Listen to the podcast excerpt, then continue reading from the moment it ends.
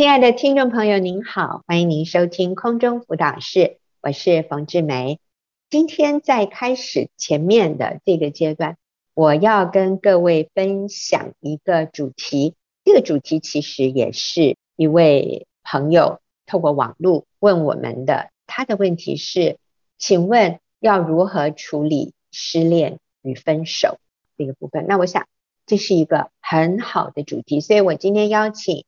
玉英跟我一起啊，在节目里面和听众朋友，我们一起来讨论这个题目。玉英你好，冯姐好，听众好，是好。讲到如何处理失恋与分手，我的观察还有我自己年轻的时候一点点的经验，我觉得失恋分手的这种情况里面，我们最容易犯的一个错误。就是我把我的自我价值感建立在这件事情的成败上。玉英，你懂我的意思吗？嗯，我觉得如果对方没有在乎我，没有喜欢我，或者是没有看重我，我就觉得我不是一个值得被爱或者有价值的女人或男人。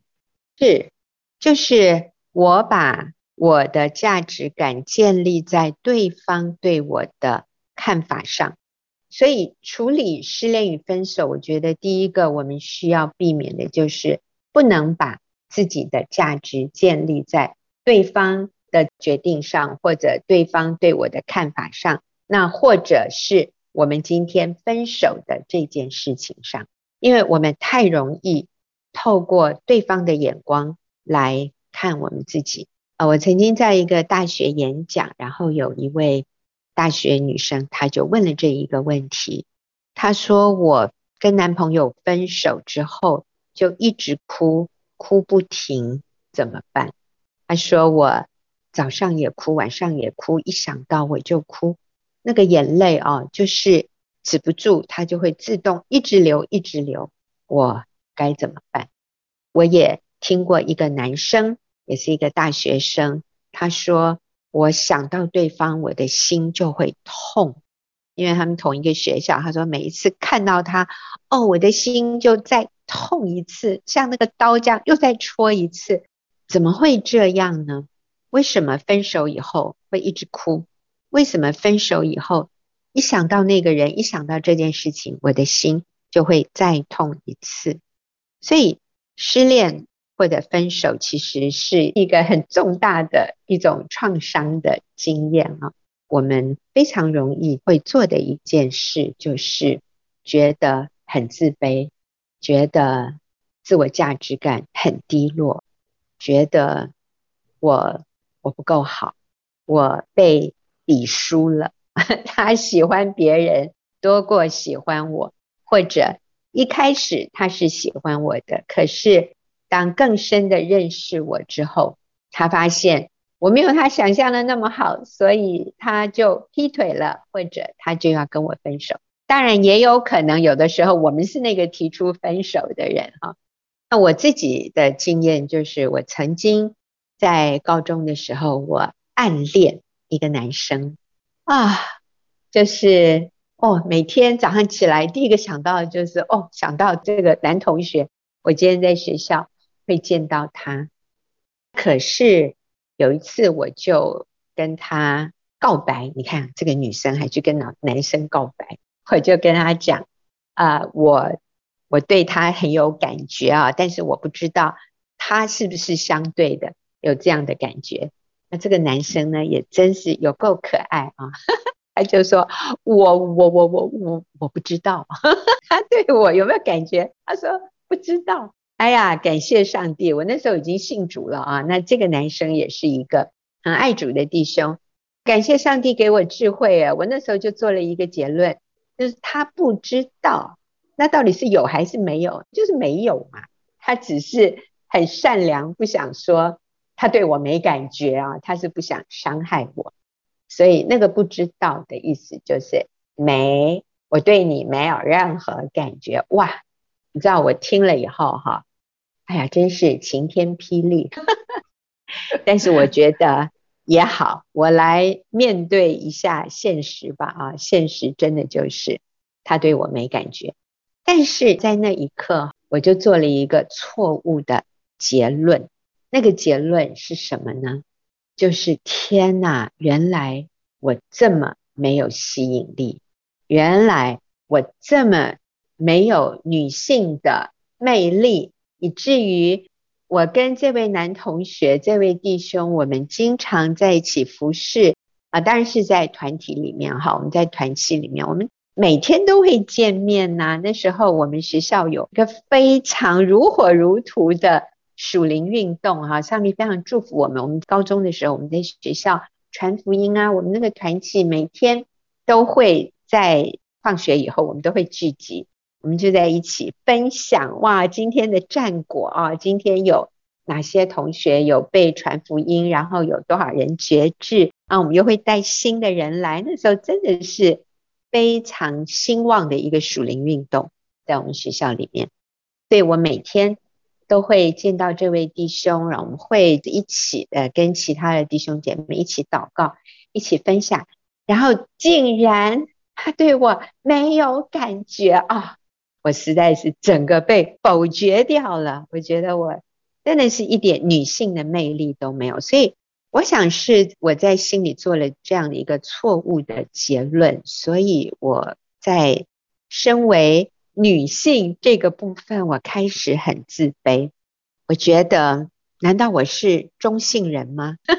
难道这个男生看我是中性的吗？确实，我以前爱穿牛仔裤啊，我们那个年代都是喇叭裤啊，所以我记得我那时候我都穿喇叭裤。去上学，然后上面就是一件 blouse，blouse 就是一件上衣啦啊，不是 T 恤，就上面穿的 blouse 还是我自己裁缝。我那时候有学裁缝啊，我们那时候在美国，美国买衣服超级贵的，所以我就会去买那个纸板的，我们叫 pattern，就是那种纸做的衣服的板子，然后我们就自己买布料。哎呀，那那时候那个年代啊，青少年的女生，我们都是。自己买布，自己剪裁，自己用缝纫机做的衣服，我觉得我穿的也还 OK 啦，好，我不是很邋遢的，我也都还把自己弄得整整齐齐的。然后，哎，有一次我我就特别还穿了一件洋装去学校，然后有一个弟兄竟然说：“哦妹，It's been a long time。”他说。已经很久了，我都忘记你是一个 girl，那 我忘记你是一个女生，就是因为大概在他们的眼中，我就是做事很有效率。我们就是一起定目标活动，然后我们就是天天感谢赞美神，像那个初代的教会一样。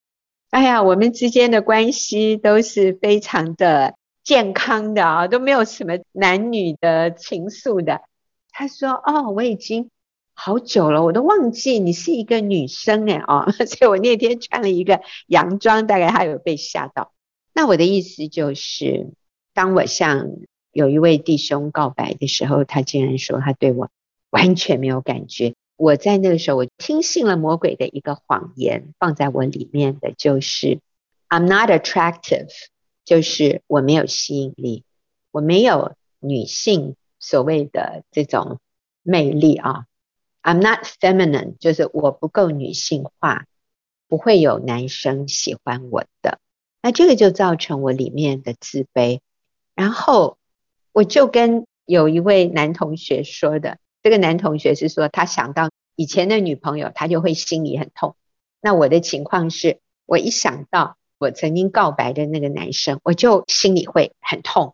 我发现就是因为我做了一个错误的结论，可是。当我开始明白，其实我在基督耶稣的眼中，我在上帝造物主的眼中，我是这样的有价值。我是主耶稣重价买来的，我的价值哪是一个男生的看法可以决定的？哦，所以当我明白我在主耶稣里面真实的价值之后，我就发现我痊愈了。以前人家称赞我说，哦，冯姐，你的声音很好听诶，你知道吗？我心里的反应是什么？那有什么用？那又怎样啊？或者有人说你很可爱，我就说那你都还不认识我。你知道我没有办法接纳别人对我的赞美和肯定，因为我里面已经先否决了我自己。那我觉得那个是在我们失恋或者分手之后，我们常常会落入的一个陷阱。这是魔鬼设的陷阱。其实这个是与对方无关。那如果对方真的又讲了一些很难听的话，那我觉得真的我们需要在真理里面得医治。所以不要让对方来定义你的价值。那这个部分，玉英，你有什么要补充的吗？嗯，我觉得真的是我们的价值是建立在主的身上，我自己就会比较健康。所以当我比较健康的时候，我就可以看待这段关系里面，嗯，我自己里面的问题，或者是对方的问题，就是我就可以比较客观的，不是只是一味的变成了自卑、退缩，我的情感就完全的内缩了，然后我觉得我就是一个没有用的人，我以后就是完全完蛋了。我觉得，对，有时候分手后就觉得自己完全就是都没有了，但事实上不是这样的。对，所以如何看自己非常的重要哈。我们休息一会儿，等下再回来分享这个主题。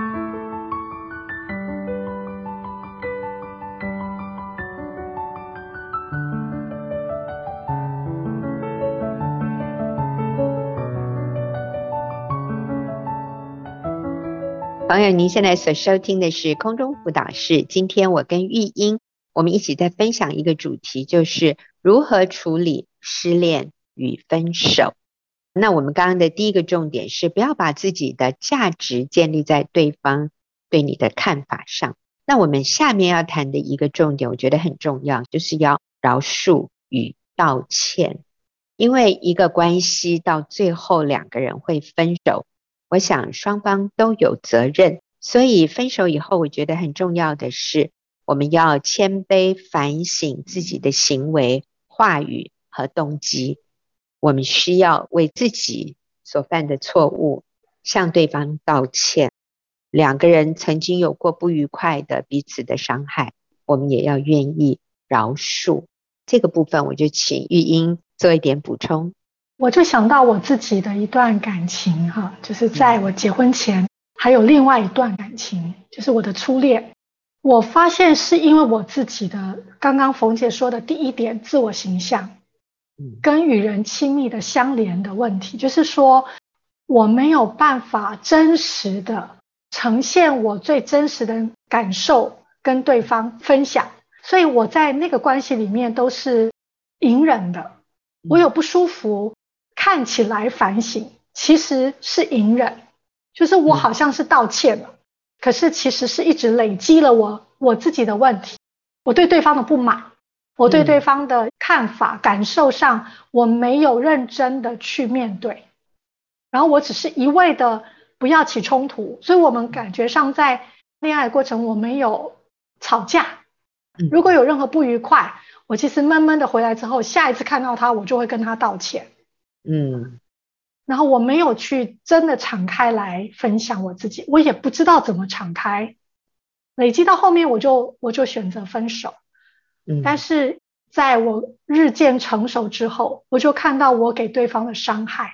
其实我跟别人分手，不代表我就是很快乐的。我里面有很多的罪恶感，自我价值是低落的。我一直觉得我欠对方，啊，我亏欠对方，所以我在被上帝提醒，我就写了一个道歉信给他。嗯，对，我就跟他说：“某某弟兄你好。”我想要为我过去贸然跟你分手，也完全都不告诉你原因，我就我就这样跟你分手了。我觉得非常伤害你，嗯，我跟你道歉，因为当年的我非常不成熟，也不知道怎么去处理冲突，也不知道怎么去处理我的感情，不知道怎么真诚分享，所以我为我过去那样子完全没有理由的离开你。一定给你造成很大的伤害，请你在主里原谅我。嗯，对，因为那个时候我已经有新的男朋友，嗯，所以我不能够再有太多的联系，所以我做完这个我就完全就删掉了。对，嗯、因为我不能够再跟他有太多的联系，我要开始认真的在第二个感情里头认真去面对我自己的问题，嗯、因为我已经在第一个感情看到我应该负的责任，嗯、我在我第一个感情看到我有很大的问题，不是我一直以为是对方的问题，所以我要分手，换下一个就会更好，不是的，是我有很多问题，如果我不去处理我自我价值的问题。不去处理怎么跟人保持亲密的连结，这些东西，我一定又是一个换一个，然后都是别人的问题，这个其实是伤害更多人，但我自己也非常受伤。玉英刚用了一个名词哈，亲密的连结，我想可能你需要诶说明一下，与人之间有亲密的连结，不是指亲密性关系哦，不是不是不是，你的意思是什么？我的意思就是说。没有办法真诚的，嗯，敞开自己最软弱的那一面，就是我可能觉得我都是要一直保持自己很好的状态，没有办法真诚，然后没有办法敞开最软弱的那一面。譬如说，他说我们今天去看电影，就会说好啊，可是其实你心里是怎样？我不想看电影。对。或者我今天已经很累了，肚子很痛，嗯、可能我不舒服了，哦、但是对方说什么我就会说哦，好啊，嗯，然后我里面就会觉得你为什么都没有发现我的脸色不好？嗯、你怎么都没有主动关心我？嗯、看到我已经不舒服，你还要求我这样出去？嗯、事实上我是根本没有说他怎么会懂，对，嗯、所以就是在这样的一个误会当中。对方根本就是莫名其妙的觉得为什么，但是我在这个过程就不会说嘛，但是累积呀、啊嗯，然后最后你就会觉得跟他在一起好累哦，对，因为我都不能讲真话，可是其实你是可以讲的，你不敢讲，因为你害怕你说我不想看电影，然后他就会觉得那你想做什么？嗯、那当你说出你想做什么时候，他会生气。当你说呃我只想在公园里坐一坐。他会觉得那很无聊诶，那你就会觉得好了好了，我还是顺着他好了，我不用说我真实的感受，免得他生气，因为你怕对方生气，嗯，所以你不敢讲实话。可是最后呢，你又觉得跟对方在一起你好累，而且好孤单。嗯，怎么说？就是你都不了解我啊，因为我们不说，所以我们都是配合。就会觉得是对方不了解哦，为什么我跟他在一起我还是很孤单？我要去找到一个好像我不说别人就会懂的人，但事实上是不可能的。哦、好，嗯，所以第一个是不要把自己的价值感建立在对方的看法上，第二个是我们要为我们自己的错误去道歉，然后也要为了对方曾经伤害过我们，让我们觉得很受伤的地方，我们也要愿意从心里去。饶恕，我想这个很重要。那我刚刚讲到，呃，怎么处理失恋与分手，还有一个很重要的就是，不要再有暧昧或引起误会的行为。我觉得这个很重要。已经分手了，可是对方生日的时候呢，你又觉得，哎，我都不祝他生日快乐，是不是有点太过分？所以你又寄一个生日快乐，你知道吗？你就让对方又开始猜，哎，他为什么寄给我生日快乐？是。他又想跟我复合吗？或者是你看他还是很关心我，我觉得我们之间可能还有机会，你知道吗？就是这种暧昧不明的事，所以不要再有暧昧或引起误会的行为，所以不要再问候你好吗？天冷了要记得多加件衣服。那我告诉你，这只有情侣和夫妻可以做的，你们已经。分手了就不要再做这样的事，引起对方的误解。有的时候是因为我们有罪恶感，可能是我们是那个提出分手的人，或者我们还想藕断丝连，我们不干脆，我们不想完全分手，我们还依恋留恋过去那些美好的感觉。各位，我告诉你，这都是不应该有的。问候你。你好吗？啊，情人节再贴一个什么图？祝你情人节快乐。各位，这个是有害的。所以，如果分手，就不要再有暧昧或引起误会的行为。那其实提摩太前书五章二节说，你要劝少年妇女如同姐妹，总要清清洁洁的。所以，因为提摩太是一个男生，所以他跟异性相处的时候，保罗提醒他总要清清洁洁的，不要让人误解，不要有暧昧。那这个，请你留意。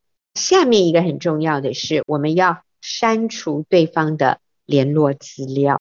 哦，这个对很多人很难。你不要再回去怀念了哈，要删除对方的联络资料，那些照片就把它丢掉吧。真的，有人说哦，可是我想留着做纪念。那我告诉你，那个都是试探的陷阱，我们不要保留。什么？对方曾经送给你的东西哦，我可不可以留一样做纪念？我跟你说哈，父母过世可以留一些东西做纪念，但是旧情人的这些变成我们的网罗。我在这里读一个姐妹她写的，他说暑假前我在 FB 上发现我三十年前的初恋情人，你看三十年。而且很震撼的是，他还十分的怀念着我。我曾经被教导不要与旧情人联络，但是我想我只是看看而已，绝对不会跟他联络的。但看着却勾起尘封往事，历历在目。看他的 FB 好像可以满足我内心的一个缺口，那就是我是被珍惜、被思慕的人。因着这份虚荣，暑假的这两个月，我时不时的跑到他的 FB 看他的动态。虽然我知道这是不对的，但是没有能力胜过。直到开学前一天，我才把他的名字封锁，因为我知道这样是对我先生的不忠诚，夫妻关系受亏损，我也无法有真实的喜乐。它是属于过去式，应该打包完封。不应该再出现在我现在和未来的生活中。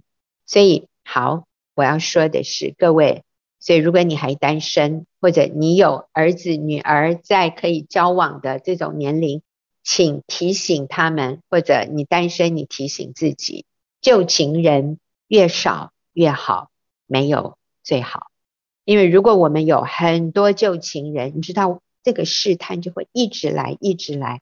让我们在未来的婚姻里面，我们很难对配偶忠诚，我们也很难有圣洁的思想。所以，谨守我们的心，谨守我们的情感，其实是非常重要的。那最后，好，因为时间的关系，我就很快的做一个结论。最后一个重点就是你要相信神的预备，因为最好的在最后。所以，就算过去有失恋的经验，有一些惨痛的经验，我们要感恩，因为上帝所预备的最好的是在最后。所以，但是一旦我们进入婚姻以后，那就是最好的喽，它就是最好的。你不要再回去思念过去的旧情人，那那个是对婚姻的不忠诚。如果你今天已经在婚姻里，你的配偶就是。最好的，其实我今天跟李哥四十三年的婚姻，我不断的感谢神。还好当年我暗恋的单恋的那个男生没有要我呀，还好他没有要我。我嘎仔哈，真是还好，否则我应该今天不是这样。所以上帝有的时候要对方对你说 no，最后他也带领我们结束。一段我们觉得不合适的关系，我觉得我们要感恩，因为最好的在最后。如果你现在已经在婚姻里，好好珍惜、享受你身边的配偶，不要再回头去看以前的那些旧情人。好，那我也好谢谢玉英哦，陪我聊了这么多哈。好，那呃，我们休息一会儿啊，等下进入问题解答的时间。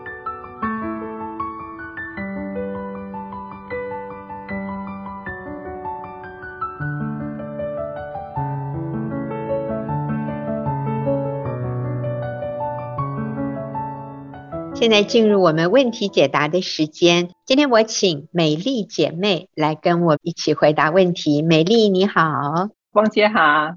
是美丽也是我们学员妇女小组的网络组长。美丽，这里有一个问题，是，是一个媳妇她问，她说我婆婆很喜欢买菜，常常逛菜市场和大卖场，她家里有两个冰箱，都是满满满。婆婆总是透过给予食物表达她对我们的爱，常常送食物来，或者请先生回去拿食物，把我们家的冰箱也塞得满满满。呃，我们有表达过吃不完，希望她不要再给了。可是婆婆很难改变她的习惯。我明白婆婆的心意，也很感激，但对我而言却非常的困扰。因为我喜欢断舍离，东西一多就会感到焦虑，而且食物坏掉也会让我有罪疚感，让我觉得这样很浪费。请问我该怎么办？好，我可以体会这位媳妇的困扰，不想要拿，拒绝的话又怕婆婆难过，可是收下来东西会坏掉，然后把冰箱弄得。满满满，看了心情也不是太好，因为都不是我真正想要吃的。可是婆婆又是一番好意，丢掉太浪费，送给邻居，人家也不一定要，所以真的是困扰哎。好，那美丽你给她什么建议？其实哈，我请美丽回答这个问题，是因为美丽有很多经验。好，所以美丽你说说看。好，还有这位姐妹，我好能体会你的心情啊，也很能了解你的难处。因为我也有一个像你婆婆一样的妈妈，我的娘家呢有三个冰箱，哎呀，我也不知道她哪里来那么多的食物。那我有五个兄弟姐妹，除了一个在国外，我们每一个人呢，每个星期都会收到一箱来自乡下的食物，一箱哦，而且每个人一人一箱，哇！你妈妈一个礼拜要寄出四箱食物，所以她需要三个冰箱。是，如果能够寄到国外，那她大概也会想办法。我相信是。好，这些食物呢，也造成了我的困扰跟压力。我也曾经跟妈妈表达过，不要再寄，不要再给。但是我从来没有改变过妈妈这样的习惯，就像她从来不会改变她对我们儿女的爱一样。哦，这讲的真好。我叫他不要再给了，不要再给了，但是从来没有办法改变他，就像我也从来改变不了他对女儿的爱一样，这就是他爱的表达。刚才写问题的姐妹很棒耶，她有说，她说我知道这是婆婆表达爱的方式。好，去年呢，我回娘家小住一段时间，那有一天呢，我就照例就打开冷冻库，要准备当天的食物。啊！我赫然发现有一只不知道冰冻多久、好大只的一条吴郭鱼。那妈妈也看到了，她就喃喃自己说：“啊，我忘记什么时候买的。”我就笑一笑，没有回答，表示接纳妈妈的健忘，没有关系，因为我自己也常常会忘记。我想说啊，那我就继续再找下一个目标。哇塞！我又翻到另外两只很大只的吴郭鱼。哇！这下我火了，我说：“妈，你到底买了几只啊？”难道我们要每天都吃无锅鱼吗？然后妈妈就急忙说：“哎，这样就不用为了买鱼就常常出门啊，而且放在冷冻又不会坏掉。”啊，我就很无奈的说：“但是我们都要吃新鲜的啊！”就这样，我跟妈妈一来一往，最后呢，我们就都不说话了。啊，我很生气，我也很难过，因为说好我要完全接纳妈妈的，我要感谢妈妈的。但是那一天的心情就被那两条鱼给打败了。嗯、那没想到两个小时之后呢，妈妈从外面回来，哎，我看见她手上抱了一大袋的面粉。啊，我不是说请你买小包的就好了吗？她就很急着解释说，啊，这样就不用常常为了买个面粉又要出门的啊。多年来呢，我一直不能够接纳妈妈每次买东西就买很多。吃不完也用不完。在我回台北的那一天，妈妈还是照样用她爱我的方式，不断往我的行李箱塞进她所要给我的各式各样的东西。是在这一两年，我才慢慢体会到妈妈的不容易。因为妈妈是生长在一个贫困的农村，她的父亲很早就过世了，孩子又很多，只靠我的阿嬷呢养活一家人。小小年纪的他，每次天刚亮的时候就会被叫起床，背着还不会走路的妹妹，跟着哥哥们下田去做农啊、除草。就这样日复一日、年复一年的工作，只为了求一顿温饱。在物质缺乏的年代，养成了妈妈勤俭持家的好习惯，也把我们五个孩子都拉拔长大，让我们从来没有饿过一餐。也许我从来没有感受过因为食物的缺乏所带来的压力跟害怕，所以呢，也从来没有想过要预备储存一屋子的粮食。也许我没有不知道下一餐在哪里的那样的经验，所以我也不懂得要为所拥有的感恩。今天看着我那装着满满满的冰箱，我学习感恩，就是感恩我有一个八十二岁还健康的妈妈，他还能打电话叫宅急便来把这些货物呢一箱一箱的给送出去。感恩我可以因此上网学习。如何将不喜欢的食材加工处理之后呢，变成一道美味佳肴？感恩在防疫期间，我不需要跟着人群在超市里头抢购食物。感恩我不需要为没有食物而焦虑。感恩我还可以跟我的朋友分享妈妈的爱心。嗯、是，所以姐妹，我要说的是，我不能够改变别人，只能改变自己。改变自己的眼光，去了解婆婆过去是不是也这样子缺乏过，然后去接纳她爱的方式，谢谢她为儿女所付出的。你这么年轻就能学习到这些功课，哇！我相信你的儿女会因你好有福哦。是，所以。那位写信的姐妹，她说她婆婆家有两个冰箱，哎，哇！我发现美丽的妈妈更厉害，家里三个冰箱。OK，好，所以美丽刚才你给的建议最重要的一个就是用感恩的心。我想写信提问的姐妹，我看到她是有感恩的心，这个也已经很棒了。她现在有有一个困扰就是。那么多的食物我吃不了，要怎么处理呢？他会觉得丢掉很浪费，送给别人，别人也不一定喜欢。那这个部分你做什么样的建议？我不止送给一个姐妹，你送给 一堆。对，我会问，问 A 姐妹这个你要不要？问 B 姐妹那个你要不要？另外呢，就是尽量煮吧，尽量吃。嗯。可是如果真的都消不掉，嗯、我觉得那就就做堆肥吧。啊、对对 对，厨余嘛啊，就当厨余解决掉。嗯、我想上帝悦纳我们不抱怨、不生气、不嫌弃婆婆的心，很棒耶。当然要拒绝长辈的好意也是可以，但学习轻松幽默的说。哇，谢谢妈妈的爱心，但这次我们就不拿了哦，谢谢妈妈。可是如果你拿了，就不要生气，要甘心乐意。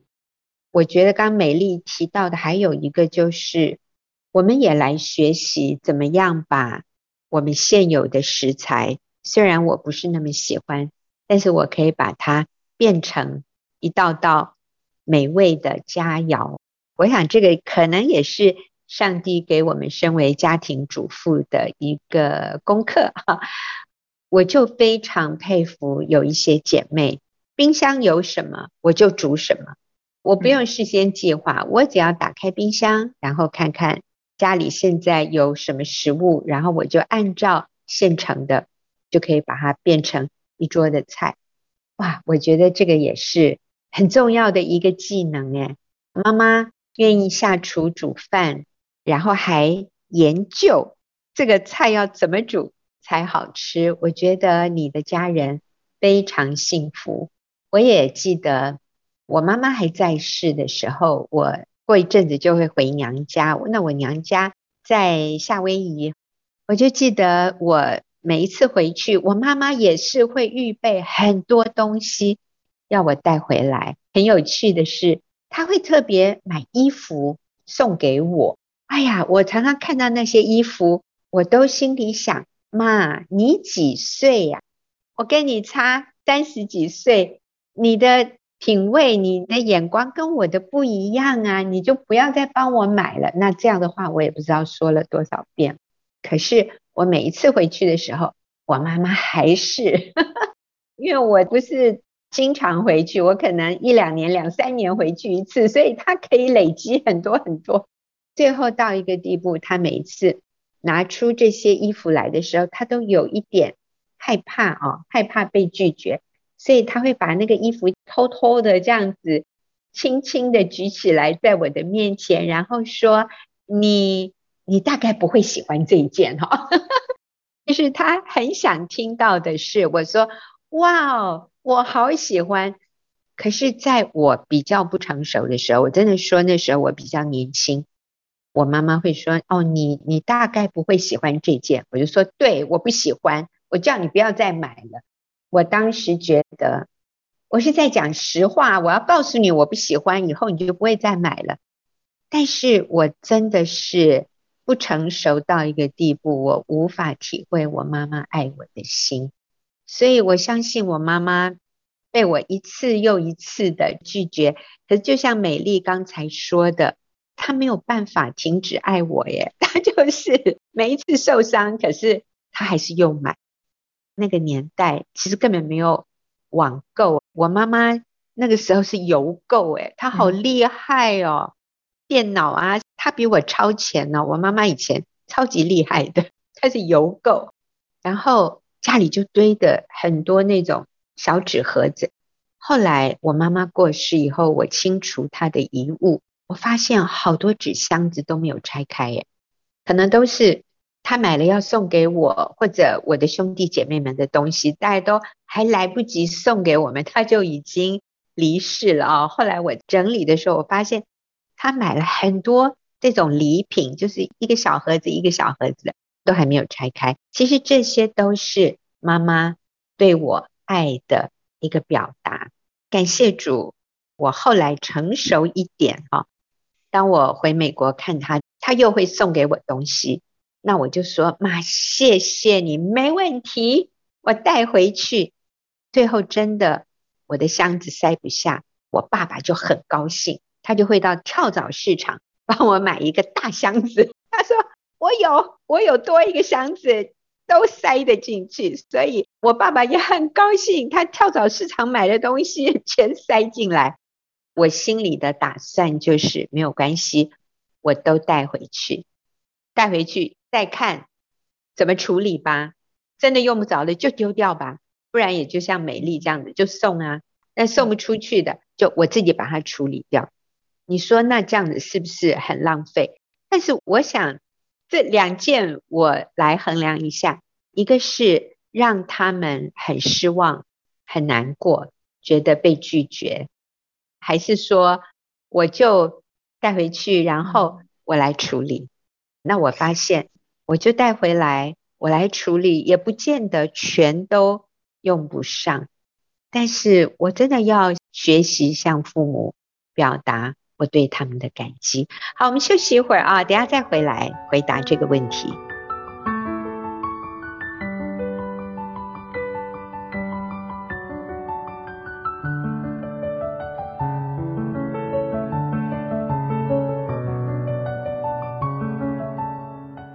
呃，现在是我跟美丽在回答听众朋友的问题。今天前面这个问题讲到说，婆婆经常给媳妇儿子很多的食物哈，到一个地步实在是无法消受，要怎么办？那我们强调的其实真的是那个关系，让婆婆感受到我们对她的感恩。其实这个是比你怎么处理这些食物更重要的。我们今天谈的这个原则，不只是在婆婆给食物这样的一种情境里面，其实也可以应用在所有的人际关系里。当你发现你跟对方的习惯还有价值观很不同的时候，该怎么办？我想到我自己跟长辈有一个经历哈，就是刚才美丽也提到说，你的母亲在物质很缺乏的那个年代成长，所以他们对于物质的感受和看法就跟我们很不一样。其实我们跟我们的儿女也非常不一样。我们的儿女他们是在很富足的这个时代，所以他们可能比我们更出手大方。我们在我们儿女的眼中已经算是太省了哈。但其实呢，我们跟我们父母比较起来，可能我们也会觉得我们的父母太省了。我爸爸在他晚年的时候，他就有一个乐此不疲的习惯，他喜欢去跳蚤市场买东西。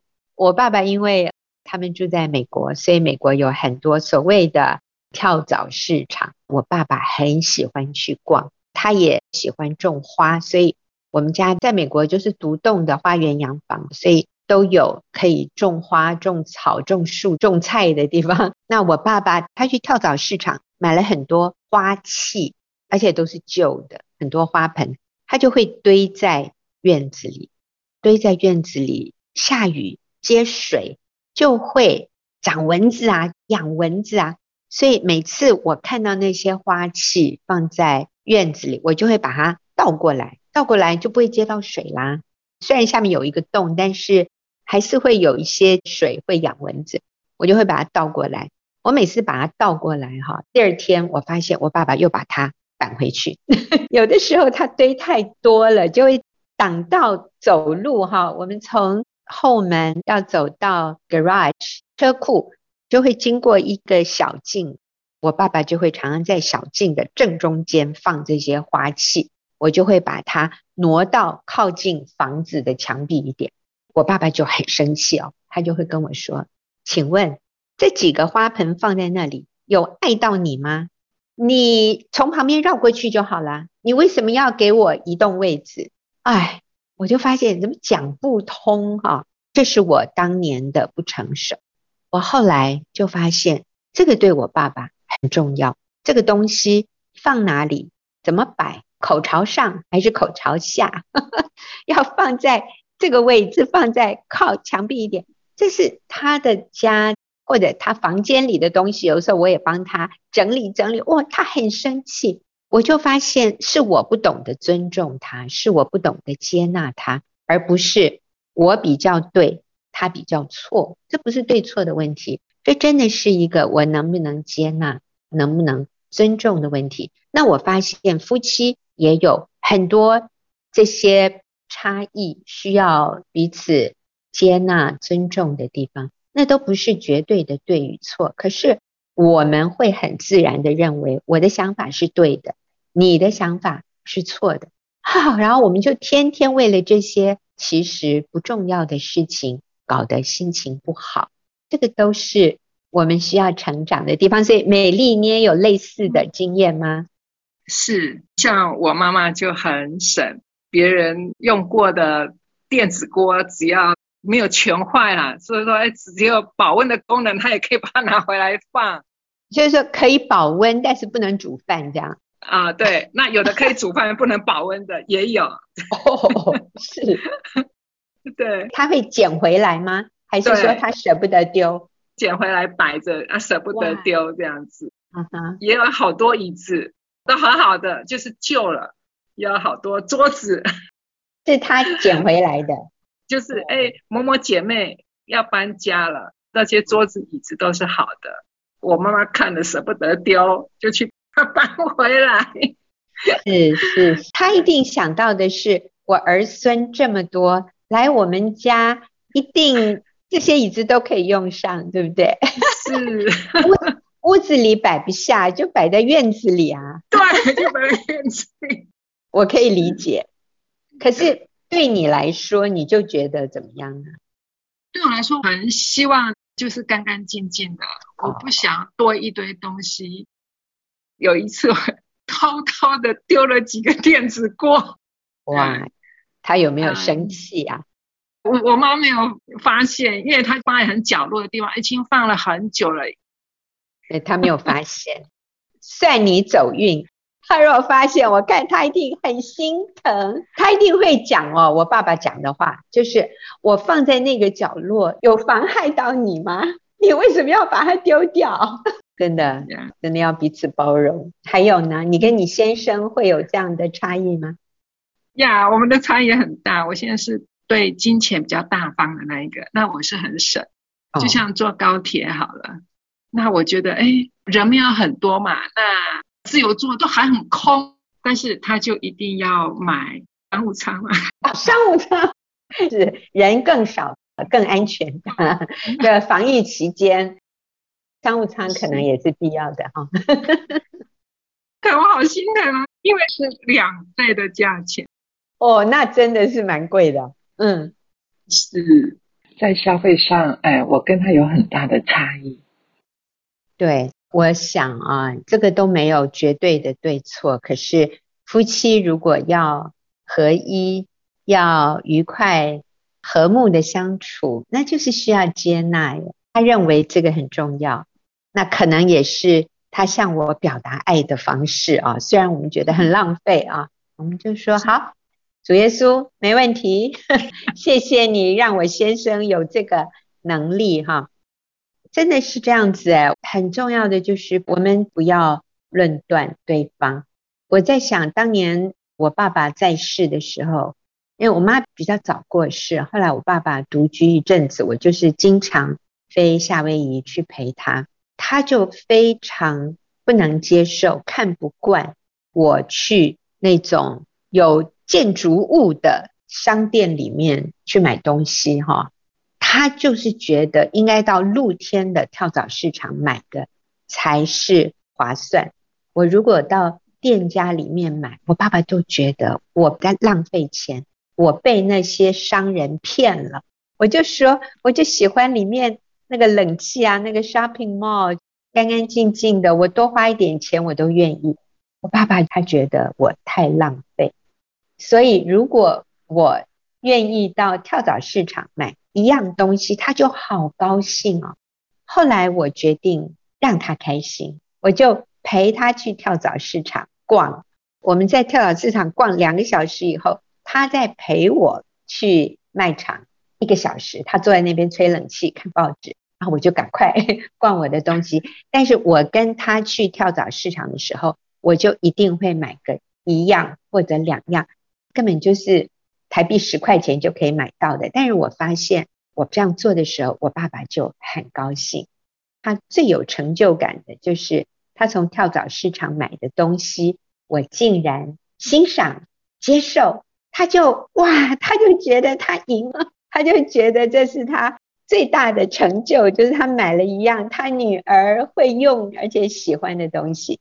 其实我现在。